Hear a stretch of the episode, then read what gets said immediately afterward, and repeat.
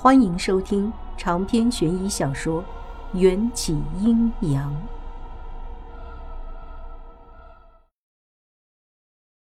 无言老道带着他的三个徒儿，从湘西千里迢迢的赶来秦岭，与我共商讨伐邪神的大计。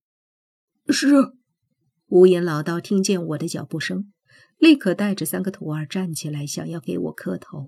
好在被我阻止了，抢先说道：“师傅，您的火眼罗盘完璧归赵。”无言老道莫名的张大着嘴，我拖住他的下巴，让他的嘴巴闭上，凑近他耳边悄声的说道：“我收你为徒乃是上一世的事情，未免吓到我的外婆和街坊邻居。”这一世，还是由我拜您为师吧。可是，没什么可是，这是为师的命令。那好吧。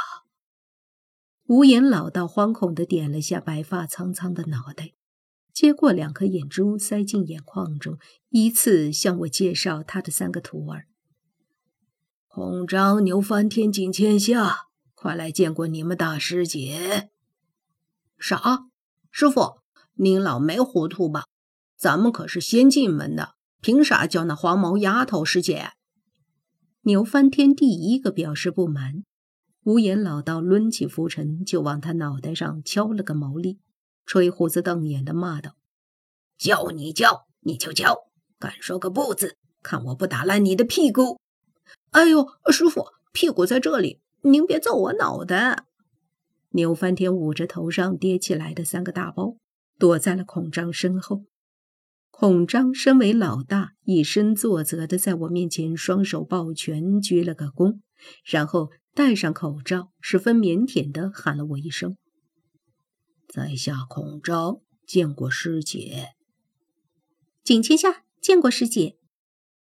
景千夏还是梳着两条标志性的麻花辫，大方的对我露出一个灿烂的笑脸。牛翻天躲在孔章身后偷看，见到无言老道作诗，又要举起拂尘揍人，赶紧喊了一声：“师兄好，我是你可爱的小师弟牛翻天。”我忍不住偷笑，回礼道：“王元香，见过师傅，见过诸位师弟师妹。”走完了套路，我拿了一支画笔，将文化大厦的地图和邪神的模样大致画了出来。虽然我画的十分认真，纸上的图案却还是十分劣质。用艺术的角度来说，绝对可以称之为野兽派。牛翻天和景千夏想嘲笑我，被无言老道那两只惊世骇俗的眼珠子一瞪，只能死憋。年迈的外婆见我从一个初出茅庐的大学女生，摇身一变成为了懂得各种。玄法秘术的专家差点没跌破眼镜。都说瞎子虽然眼睛看不见，但是他们的心神却比任何一双肉眼都要看得通透。见我头头是道的对着四人下达命令，外婆便明白了我的变化，搬了一张小板凳，坐在院子里悠哉的洗菜剥毛豆。她此刻的背影。就像是村子里特别寻常的一个家庭主妇，这或许就是外婆一直想要的生活吧，平凡简单。迎战也没有打扰我，只是交叠着两条黄金比例的大长腿，靠在摇椅里，微笑着看着我，直到听见我说的那句：“用我的身体做苦肉计，引出邪神真身。”才如弹簧一样从摇椅上站起来，冷冽的阻止：“我不同意。”我伸出食指指向一脸无辜的孔章：“别担心，那个帅哥有一块尸体农场，无论是缺胳膊少腿儿，还是独眼龙弱智，但凡还有一口气的人，他都能治好。”那也不行。迎战一口回绝，我不服气的嘟嘴。为啥？因为我会心痛。迎战深邃而又坚定的目光告诉我，如果我再坚持，他很有可能会用绳子把我捆成一个粽子，直接扔在床上，好好调教。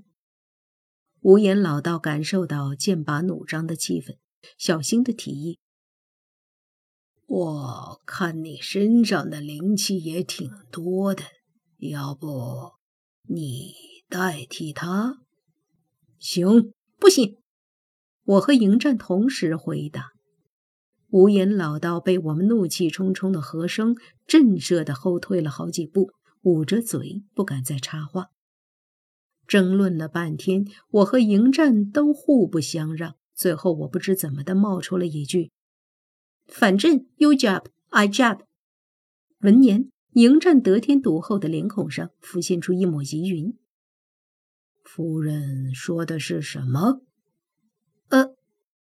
我绞尽脑汁的解释这句《泰坦尼克号》里的经典台词，灵光一现：“你不是说过我们不会再分开吗？”要不一起当诱饵？迎战沉默了片刻，嘴角扬起一个无可奈何的弧度，学着我的样子比了个 OK 的手势。如你所愿。我们计划明日一早就去消灭邪神。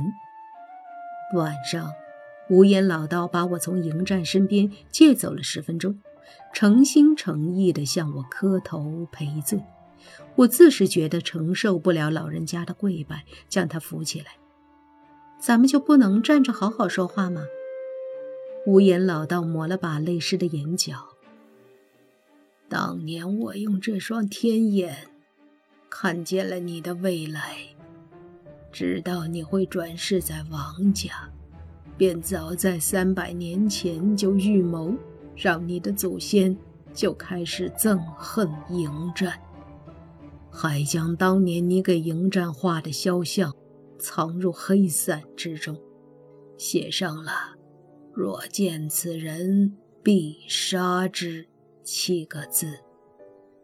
也是我将迎战的骨灰盒交给王婆，希望日后能让你亲手杀了他，解除红线的诅咒。可我若真的这么做了，师傅一定会恨我一辈子的。都过去了，藏在黑伞中迎战的画像，十几年前就被外婆不小心滴上了墨，无法辨认容貌了。不过，倒是还有一件事情需要你的帮助。但说无妨，帮我弄掉这个。我举起绑着秦玉郎给我的红线的那只手。在无言老道的面前晃了晃，后者挥舞了一下拂尘。这还不简单？杀死邪神之后，我就让孔章在为师傅您重塑肉身时，顺便将这只手也换了。还有一件事，师傅，请说。以后不要叫我师傅，现在你才是我的师傅，以后叫我元宵就可以了。哦哦，呃，师傅说的是，你说什么？我是说元宵说的是。第二日，我们六人整装向文化公司出发。这个地方无论是星期几都人满为患，我便让无言老道略施法术，让文化大厦里的火警全都响起来，将在大厦中上班的人群疏散。邪神虽然有神格，却依然是一个邪物。白天阳气旺盛，能有效压制他的邪气。走在空空荡荡的文化大厦的走廊里，楼梯处的一道对话引起了我的注意。先等一下，等他们离开再行动，不要引起恐慌。我叮嘱道。无言老道等人对我点点头，景千夏好奇地垫着脚尖走到楼梯口，探头偷看。他似乎看见了什么不得了的事情，激动地捂着嘴，八卦地对我招手，无声地开合着嘴巴。我读出了他的唇语：“快来，这里有大明星。”我也被吸引过去。只见 Rosalie 毫无形象地坐在楼梯中央，精致唯美的八张脸痛苦地拧成一团，双手捂着红肿的脚脖子。不远处的楼梯上还凌乱地落着一只十二公分的名牌恨天高，一看就知道我们的国民女神 Rose 里在电梯关闭之后决定走楼梯离开公司，却一不小心被恨天高崴了脚。景千夏仗义地问我：“要不要帮他？”我已经听见了另一道脚步声。故作高深的摇头。嘘。片刻后，那道脚步声快速从上面的楼层靠近。一个面容清秀、发型清爽、穿着笔挺警服的男子急匆匆的出现。此人正是莫白。长篇悬疑小说《缘起阴阳》本集结束，请关注主播。又见菲儿，精彩继续。